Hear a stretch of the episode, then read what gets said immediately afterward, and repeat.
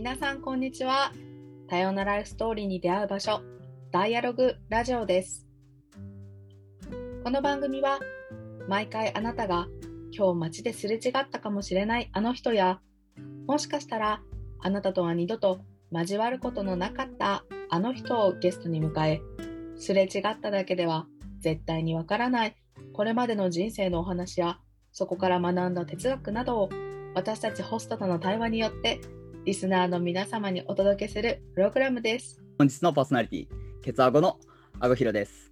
そして今回のもう一人のパーソナリティは餃子大好き、さやもちでよろしくお願いします。す。ええーー本日はこの2人のパーソナリティでやらさせていただきます。実はですね、ダイアログラジオは2月よりリニューアルオープンしました。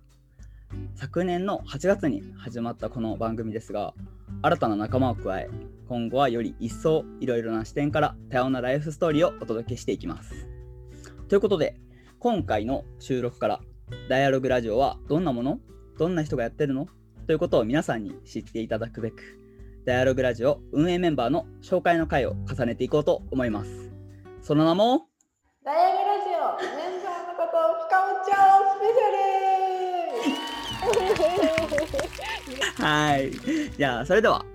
初回自己紹介担当してくれるダイアログラジオ創設者、ゆかちゃんです。ゆかちゃん、こんにちは。こんにちは、ゆうかです。よろしくお願いします。お願いします。は簡単に自己紹介をお願いしたいと思います。ラジオネームと、あとご所属と、まあ、出身地と現在の活動をお願いします。はい、えっ、と、ゆうかです。あの今までラジオを聞いてくれた人はあのよく知ってくれてる名前かなと思います。あらあの新しく今日から聞いてる人もぜひゆうかで覚えていただけたらなと思います。今あの大学生であの大学な行ってるんですけど4年生なんですけれどももう休学してかれこれ2年 になるのでそのそう年な。そうなのよ。なのでなんかうん2年の間にいろんなことしすぎて所属が分からなくなる事件っていうのがあって あの確かに。そうなの大学生だけどあのダイアログラジオを立ち上げたりとか、あとなんかこういろんな今オンラインワークショップをあの学生の人向けにあの開催してたりとかしているあの感じでございます。うんいろんな活動してんですね、本当に。やばいな。いやいやそう、めっちゃアクティブなイメージがあります、俺はあの、ゆうかちゃんに対して。本当ですか？そうそうそあでもう。最近やっぱり思ったのは私超ハムスタータイプなんですよね。いっぱいひまわりの種みたいにいっぱい口に溜めてぐらーってこう回ってるそうあの止まったら死んじゃうマグロみたいな感じで。すごい、口に溜めて走ってるってことは、なんか食べながら消化もしてるみたいな。なんか。時たますごい遠耳してるみたいに いやー多分ゲストの皆さんも多分こんなゆうかちゃんの自己紹介はあんま深く聞かないと思うんで多分楽しんでもらったと 思います。今回のダイアログラジオですねメンバーのことを深掘っちゃおうでは事前にゲストの皆様にアンケートをして自分を表す3つの要素を答えていただきました。ゆうかちゃんはどんな人なのかこの時間で皆さんに分かってもらえたら嬉しいです。あなたのキーワードは？と質問するのでゆうかちゃん答えてくださいはいでは早速始めます。ゆかちゃんの一つ目のキーワードは何でしょひらめきです。うおー、ひらめき。ひらめきですね。なんか今の今の話聞いてても、まあ、ひらめきで行動する人みたいな感じだから、もう分からなくもない。た確かに確かに確ちょっかとバレてた 休学するその行動力はそのひらめきがないとできないことですし。そうだよね確かに確かに。いやじゃあ、なぜそのひらめきっていうキーワードを選ばれたんですか？ひらめきはあのこのダイアログラジオのこうあの設立っていうか始めたことにも関わってるんですけど、はい。私あのいろんなこうやりたいみたいなのがポンポン浮かぶ人で、あうんうんのうん。トイレ入ってたりとかお風呂でゆっくりしてる時とかご飯食べてる時とかあとなんかこう全然違う本読んでる時とかにこうこれやりたいみたいなアイデアがボボボボボってこう すごいな。はいはいわ湧いてくる時があってもちろん毎日じゃないですけい。ど、うんでそのなんかさっきも言ったんですけどオンラインワークショップとかを去年のこう今頃コロナの時期に友達と開催してたんですよ。あのコーヒーチャットって言ってオンラインでこうやってなんか対話をしようみたいなあの社会人から、ね、あの学生の人から高校生から集まってくれる会をなんか少人数でやってたんですけどなんかそれをやってる時にあれ？なんかこういう感じの対話をもっとなんか広く配信したいなとかって思ってこうラジオやりたいみたいな。あー。最初はだから対話をしてもらっててでそれでそのなんかそこだけで収まるのはもったいないからラジオで配信したらいいんじゃないかみたいな感じそうそうそうそう。なんか最終的に決め手はそのワークショップでもちろんその前からずっとあの私コロナになる前の2019年2年前ぐらいにデンマークに行っててそのデンマークに行ってた時にあのちょっとだけ2ヶ月間ぐらいだけ学校に行ってた時にあのラジオの作り方を習ってたんですよ。あの学校のクラスへで。ー。すごい。なんですようんうんうんうんクラスあるんですか？ね学校なのにヨガとラジオのクラスがあって。おしゃれだな。なんかおしゃれですね、それは。めっちゃおしゃれ。もともとはやりたいとはもちろん思ってたんですけど、まさかその去年始めるなんてのは思ってなかったですしいつかやりたいなと思ってたのがそのワークショップの時にこれだピピピピピーンみたいな。ひひらめきみたいな。らめきみたいな。みたいなっていう勢いで始まりました。なるほどね。いや、ゆゆうかちゃんらしいな。すごいなんか。わかる。なんかもうわかる。なんか。うんなんかわかりますよねもうひらめきで生きてる本当行動されてる方なんだなさすがに私たちは釣られてるわけなんですけどねもうちょっとはいそうだね。そのやっぱひらめきポンポンポンってなって、多分ゆうかちゃんはすぐ行動に移しちゃうタイプだと思うんですけど、なんかそれで、あ、ちょっとこれ、ちょっとこれ失敗しちゃったなみたいなこととか、そうそうそう、やらかしたなみたいなこと、何たまに。めちゃくちゃあります、めちゃくちゃあります。うんあの例えばこのラジオも始めたばっかりの時って、そのオンラインワークショップでひらめいて、でその時オンラインワークショップを一緒に企画してたひなっていう友達に即座にスカウトしたわけですよ。うんうんあのオンラインワークショップ中にですよ。あの、はいはいはいゆうかさん今日の気持ちは何ですかって言われた時に、あの今日楽しかったですとか言いながら、ちょっとここ皆さんごめんなさい全然関係ない話なんですけど、うん。あのラジオを始めたいと思ってて、ひな一緒にやらないみたいなのをその場で言ったんで、あの 周りがすごい大変な思いをするっていうその。うん ああ、すごい。周りがついてくのが大変になっちゃうみたいな感じ？いきなりみたいな。そう。いきなりみたいなのもあるしあのこれいいんじゃないアイデアを常に言ってるのでで実現可能性が低いのもいっぱいあるから。周りがあのう受け流すスキルがいっぱいあったらいいんですけどちゃんと受け止めてくれる優しい人がいっぱいいるからみんなそうついていけないよみたいな確かに。1週間前にもこれ言ってたよねみたいな。次はこのアイデアもやるの？みたいな。確かにちょっ困らせがち。とはいはい。確かに。えもうもうみたいな。多分すごい。そうそうそうそう。だから難しいよね。そのアイデアをちゃんと伝える？伝えなんかいろんなこと言っちゃうから。多分 毎回違うこと言ってるように思われてるけど自分ではちゃんと辻褄が合ってるけどそれはなんかうまく説明できないみたいな感じで。いやもうおっしゃる通りです。そうなんですよ。いや面白いな。やっぱりでもよ良かったことの方が多い？その良かったこと悪かったことって言ったらいやむしろ悪かったことの方がなんかお失敗がめちゃめちゃたくさんあります。あのひらめいた数だけいろんなことをやってみた。結果そのほとんどがなんか違うあれやっぱなんか違うの繰り返しで気づいたら2年もその繰り返しであこれって思うものにまだ出会えなくてうんみたいなのなんで敗の方が多いです。あビンゴに当たったの一つぐらいかもみたいな。でも私思ったのがやっぱひらめきでなんか私たちこうやって優香さんのダイアゴラジオについてきたっていうかまあ釣られてっていううん。かパクって餌を食べてこう こうつっちゃうぞで釣られたみたいな感じなんですけど。なんかやっぱなんかひらめきですることによってなんか人がつながるっていういいことありますよね。なんか成功するしないに関わらずみたいな。ひらめきを通じて人がつながってなんかだからなんか最初は全然関係なかったことが昔このひらめきにつながった人とに聞いてみたらあじゃあこの授業やりませんかみたいな感じで新しいなんかことにつながったりとかなんかそういうのあるからなんかやっぱひらめきってひらめきが出じゃなくて優香さんは逆にそれでひらめきで行動してるからちゃんと。だからなんかめっちゃいい感じに言ってるんじゃないかなってなんか客観的に見てて。えー、確かに結構同意見でやっぱりそのなんだろう、えー、なんか思い浮かぶけど実際実践した実践とか行動に起こしたりとかアウトプットしないとなんか周りも動か聞いてくんないしなんか周りも動かせないしなんかうじうじしてるだけだとえ何したいんだろうみたいな。結構多分日本人って言っちゃうとあれだけどちょっと結構そういう感じが多い感じがみんなしてなんか自分の好きなことをうまく発信できないとかに対してゆかちゃんはちゃんと発信もしてるし行動もしてるからなんか周りから見て振り回されてる人ももちろんいると思うんだけど でもやっぱチャレンジしないとうまくいく失敗することすら味わえない。からそうそうそうそうそう。なのその失敗は絶対なんか今の糧になってると思うしそういった意味ですごい経験値が積み重ねがなんかすごそうだなと思って。いろんなこと経験しそう。そう。だから私たちなんかありがとうございます。やばい。いい日だ今日は。いや普通になんか尊敬ですよ。知らめいて行動できるっていうのがマジで見習いたいとこだなって本当に思う。いやいやすごい嬉しい。あでもすごいなんか ここれしかできないからこそなんかそこで一緒にやってくれる人が見つかったのは私はすごく嬉しくって、うん、あの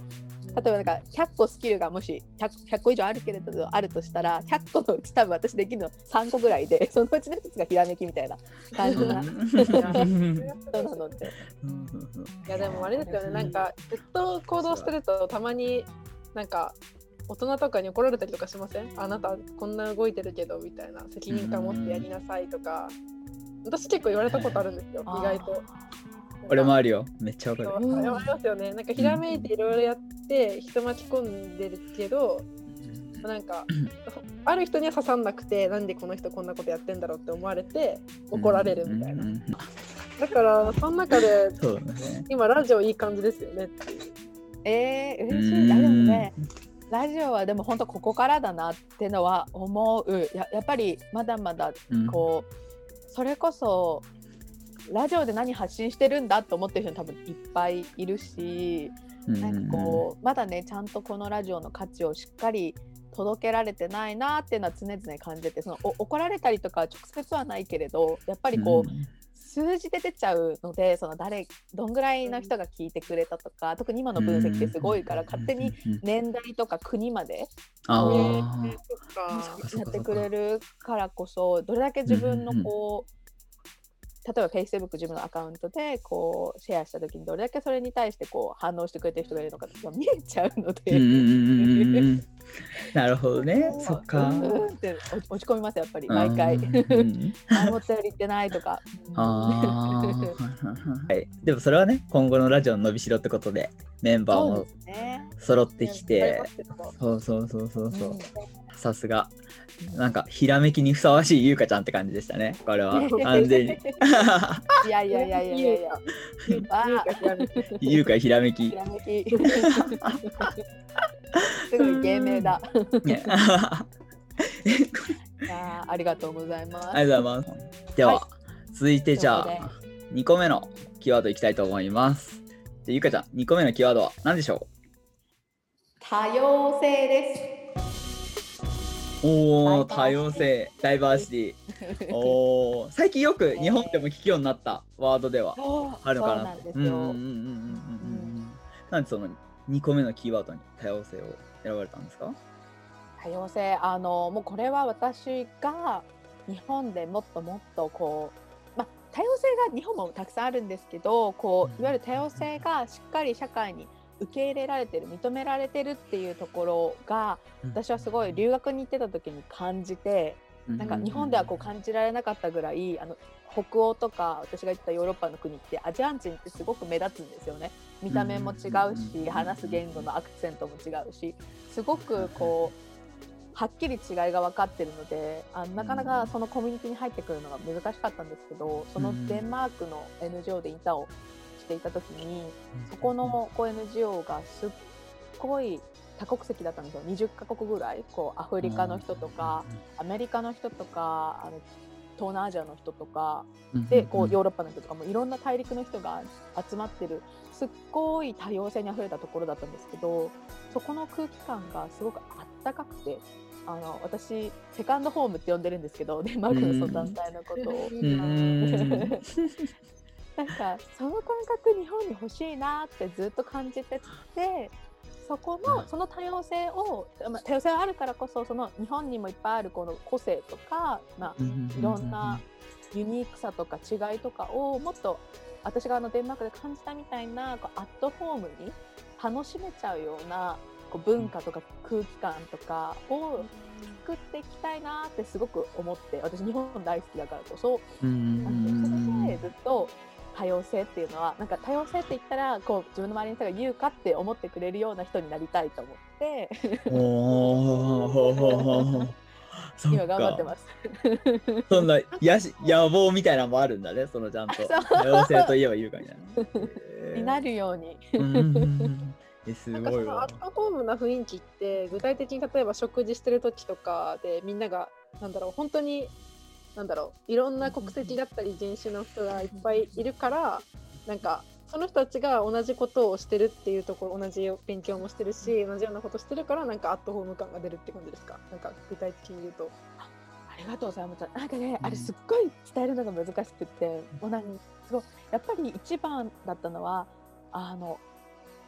それこそ代表がね60代の人だったのでおじいちゃんみたいな感じでみんなのビッグダディみたいな感じだったんですよ。でなんかこう私その団体であの途中からデンマーク人の18歳の女の子が入ってきたんであの違っちゃったんですけどそれまでは一番年下だったんですよ。なのでその周りにいるお姉さんお兄さんとかあのビッグダディみたいなベテランの人とかみんなあのアジア人からよく来たねみたいなこんななんか20の時でみたいな感じですごい面倒を見てくれてであったかくてみんなが。なるほど。それなんでそれでそうなんですよだからあとランチ会とかもあってオフィスでなんかみんなでなんかインド風ホットケーキとか作ってカレーつけて食べてたりとか。はいはいはいはいはい。あのコーヒーブレイクとかあやっぱりこう仕事場が楽しくリラックスみたいなのが向こうのモットーだったので働きやすい環境っていうので。なんかそういうのも相まってなんかそこのこうなんか北欧らしいこうリラックスした空間にあのその団体ならではの国際色みたいなのが合わさってものすごくこう居心地のいいなんか多文化みたいな多様性みたいな。なんか普通だったらなんか日本だったらちょっと電車の中で黒人の人がいるだけでなんかちょっと見ちゃったりとか気にしたりとかとかなんかそういうのは全くなくなんか平等に接してくれるみたいなとこですよね。なんかアジアから出てきたねとか言って。別にそれがアジア人じゃなくても他の 他のなんだろうフランス人とか他の国の人でも同じようなことを接するんだけどちゃんと分け隔てなく平等にっていうところがあったってことですよね。すごいそれがあって。いやめっちゃいいな。確かに。こんなの普通経験できないですよね。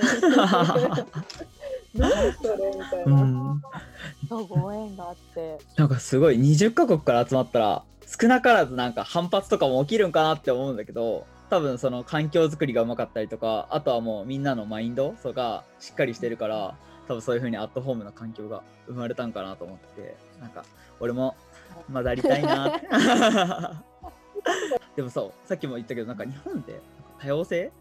っていうのを最近なんかすごい聞くと思うんだけどやっぱり優香ちゃんから見てその日本の多様性っていうことに関してなんか進んでるのかそれとも遅れてるのかで進んでたらもっと、うん、もっとこうした方がいいんじゃないかなみたいななんかそういうのがあったりする？なんかここだなみたいなポイントみたいな。これあくまで私の意見になっちゃうんですけど、もちろんもちろん。なんか日本の多様性は実は進んでてっていうのも、あのダイバーシティ多様性とそれを認めてるっていうインクルージョン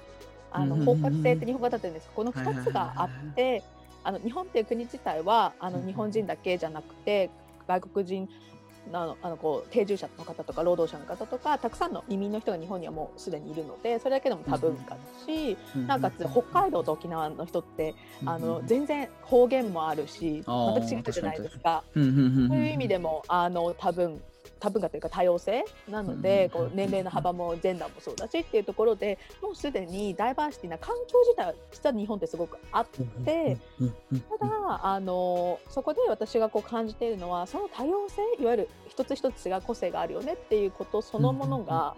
しっかり社会に受け入れられて良いものだねって捉えられてるかっていうとちょっとハテナマークみたいな。ああなるほど。はいはいはい環境とてはあるけどそれが実社会であの反映されてるかどうかって言われたらどうなんだろうみたいな部分です。ごいうんそこでそういった意味でインクルージョンっていうその多様な人たちの考え方とか生き方とか働き方とかがそれでいいよねっていうふうにこう社会に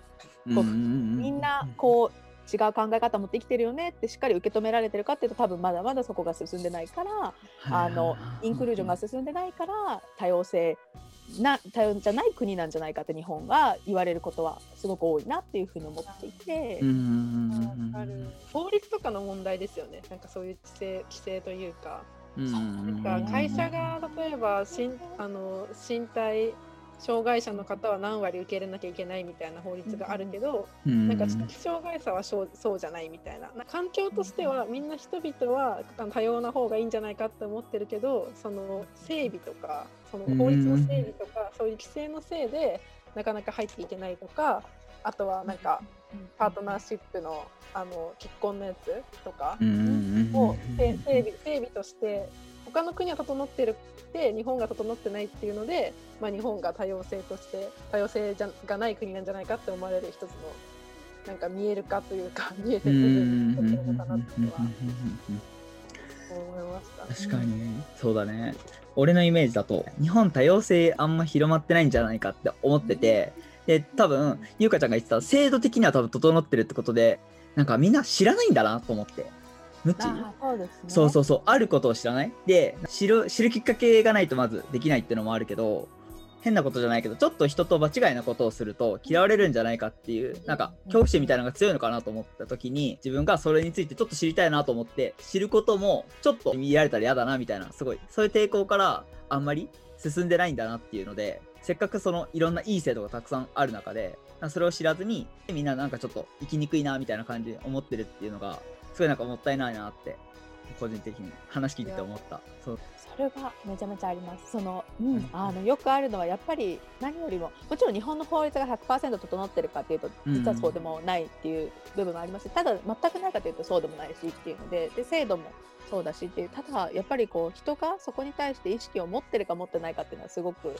大きいなと思って。いて、うん。なんかこうデンマークも日本みたいにデンマーク語があってデンマーク文化があってなんかつまりマジョリティはデンマーク人っていう国だったんですけど、彼らが多様性をわざわざこう学んでいるあるいはこう企業でもちろん研修とかであるかもしれないけれどもしっかりこうがっつりあのなんかコンサルティングが入ってみたいな部分はあんまり少なくとも私がいた時には見なくってそれはこうなんでだろうって思ったらもともとなんかデンマークの人たちはみんな違う個性があるよねっていうのをすごいちっちゃい頃から学んできてる生活の中でみたいなのがあってそれが意外と日本ではないなって学校だとこうい綺麗な列に並ぶとかあれもちょっと一歩ずれたらちゃんと列乱さないでとかって言われるじゃないですか。でもなんか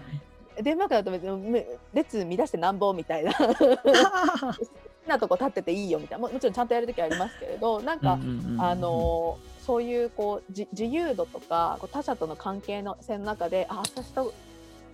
あの友達とこんなに違うんだあるいはこんなに似てるんだとかっていうのが見えてくる。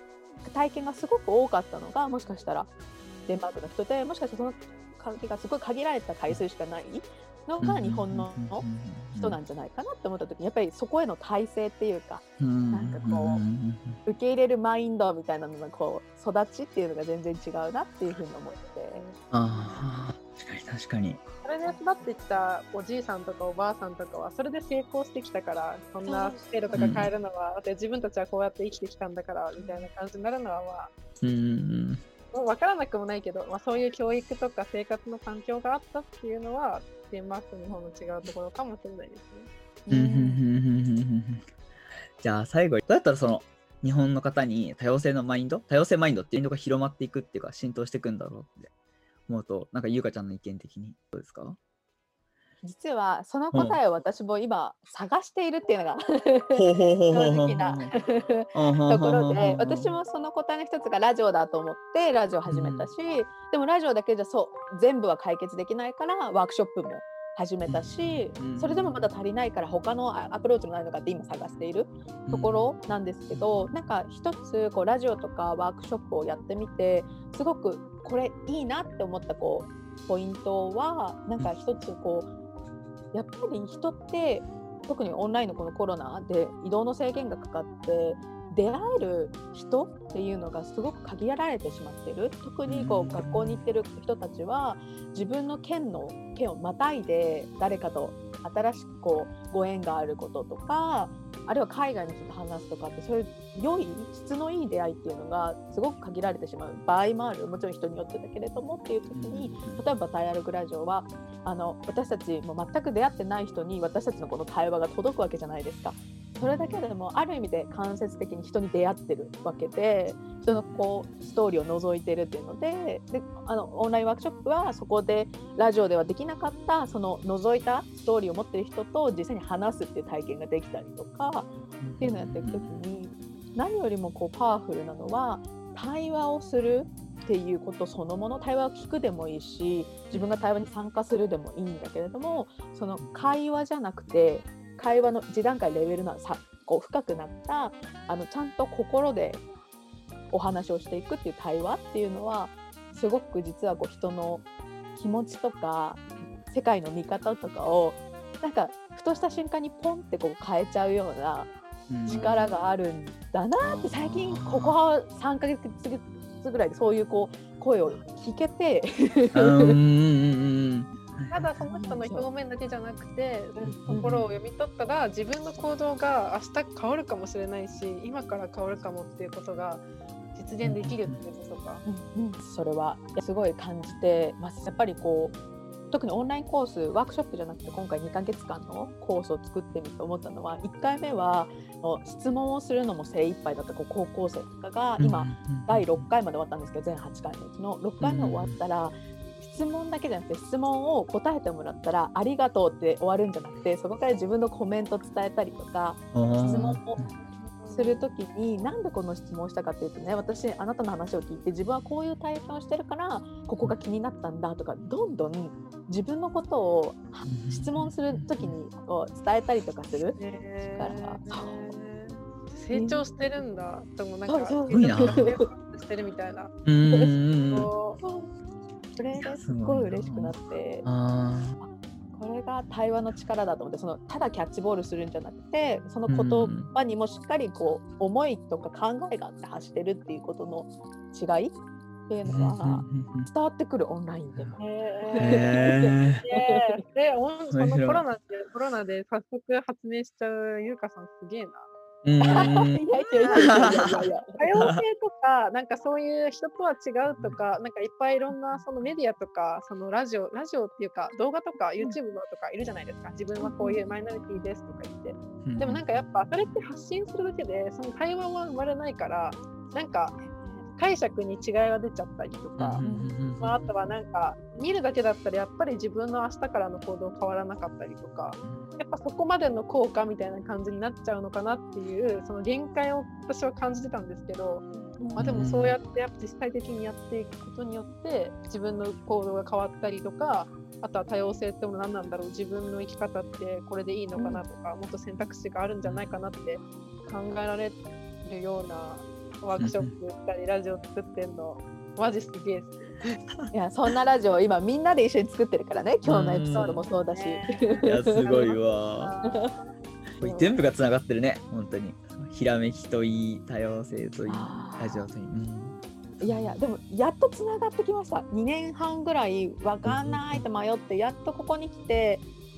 なんとなくちょっとこう軸みたいのがやっとできてきたっていうところで。このラジオを通じてやっぱそのそれぞれの皆さんの生き方っていうのを踏み込んで踏み込んで思いとか気持ちとかっていうのをちゃんと汲み取ってみんなに発信したいですね。うんうんいやうん。そうそうすそごい。お便お便りを通じてこう会話するみたいあいいね。めっちゃいい。な。やろうやろうやろそれこそ去年の10月2020年の10月に立った目標が当時そのラジオで発信する対話が私とかひなの2つの視点からしかその人の人生を掘れなかったんですよ。うんだからすごい一面しか見れなかったんですよ。だけど今回こうあのさやもちゃんもあのあごひろさんも含めていろんな人が入ってくれたんでいろんな角度からっていうのができるじゃないですか。それが結構夢の一つだったので。おそれこそ多様性ですもんね。でねあので今回自己紹介深掘っちゃおうでなんですけどやっぱやっていく上でやっぱ私たち自身が私たち同士でどんな人かって分かっていくと思うんでそしたらなんかじゃあ今後ラジオこの人このパーソナリティの人はじゃあこの人って言ってみようかみたいなのできるからうんうんうんうんうんうんうんマジおもろそうっすね。そうだね。うん確かに。ラジオも多様性になってきたっていうことだね。いや面白いです。実はこうないんですよ。こういうラジオ。一人の人がこうメインでやってるとこあるんですけどそのメインがこうコロコロしかもペアが変わるっていうのはなかなかなくて例えば毎日配信で月火水木金月曜日誰々さん担当とかで一人メインパーソナリティとかやってるのあるんですけど、うん。こう見てそのペアもしかも変わるみたいなのは実は全然ないんですよちょっと最先端なことやってます私たち。いいね。付加価値ですねそれはね。いや、楽しい。楽しい。でこれから楽しみ。楽しみ。間違いない、間違いないやっ。たーうん そろお時間ですか？山本さん。そうなんです今回のまあでももっともっと聞きたかったけどねなんかゆうかさんの回ああともう一回ぐらいあってもいいんじゃない？かな。ひらめきあともう二つぐらいあの作ってもらって、えー確かに。いいんじゃないかなってぐらいだったんですけど、もうそろそろ今回の大学ラジオお時間が来てしまいました。確かに。今日は3つってキーワードを言ってたのになんと2つしか発表できなかったんですけど、自分の自己整理と一緒に定期的に発信できたら面白いのかなと今思いました。はい。じゃあ、ゆうかちゃん、今日の感想はいかがでしたか？今日は。ああの今日まずあの初めてパーソナリティをやったお二人の。あの もうめちゃいいと思ってなんかすごい2人のこうポップな感じこう明るいこう感じがすごい楽しくて 会話してたなっていう風な感覚にラジオですごい久しぶりになれていつもこうメインパーソナリティをやってたので回さなきゃとか次の質問どうしようとかってやっぱすごい考えちゃってた時もあったので。なんか久しぶりにこうこのラジオの中ですごいちゃんと考えてこうやって言葉を交わしていくみたいなのができたので、うんあいいなーみたいな。頭頭フル回転しましたね。頭フル回転しました。ね。この感覚超楽しくないですか？なんか楽しい楽しい。。あそれがいいって感じ。いやよかった。よかった。じゃあ次なんですけど、今後の意気込みとかあったら伺ってもよろしいでしょうか？はい、あのラジオが本当に生まれ変わります。今聞いてくれてるこうリスナーの皆さんうんもにももっと素敵なこう対話を届けられるように、すごい今。さやもちちゃん、あごひろさんはじめいろんなメンバーホームページ作ってくれてるメンバーとかあのノートの記事書いてくれてるメンバーとかアイコン作ってくれてるメンバーとかいろんな人が集まって新しいこう価値をこれからお届けしようって今準備してるところ多分このうん。ラジオが配信される時にはもうみんなオープンになってると思うんですけど、この「ダイアログラジオ」音声メディアですけど音声だけじゃなくていろんなところから目でも楽しめるしあの、うん。テキストでも楽しめるしっていう工夫をしてるのでそこのこう多様な感じも ぜひ楽しんでもらえたらなと思います。はい。はい、ありがとうございます。いさすがみんなのリーダー、ゆうかちゃんだね。やいやいやいや、そそういうタイプじゃない。多分リスナーさんたちも、ゆうかちゃんの？自己紹介は？前やったけど、なんかこういう感じでより深掘りするっていうのは多分今回新しい試みで、これからいろんなメンバーだったりとか、いろんな人の多様性っていうものを深掘っていこうかなと思っていきますので、また皆さんも楽しみに聞いてきてください。それではまた次回お会いしましょう。パーソナリティはあごひろとさやもちでした。またお会いしましょう。バイバーイ。バイバイ。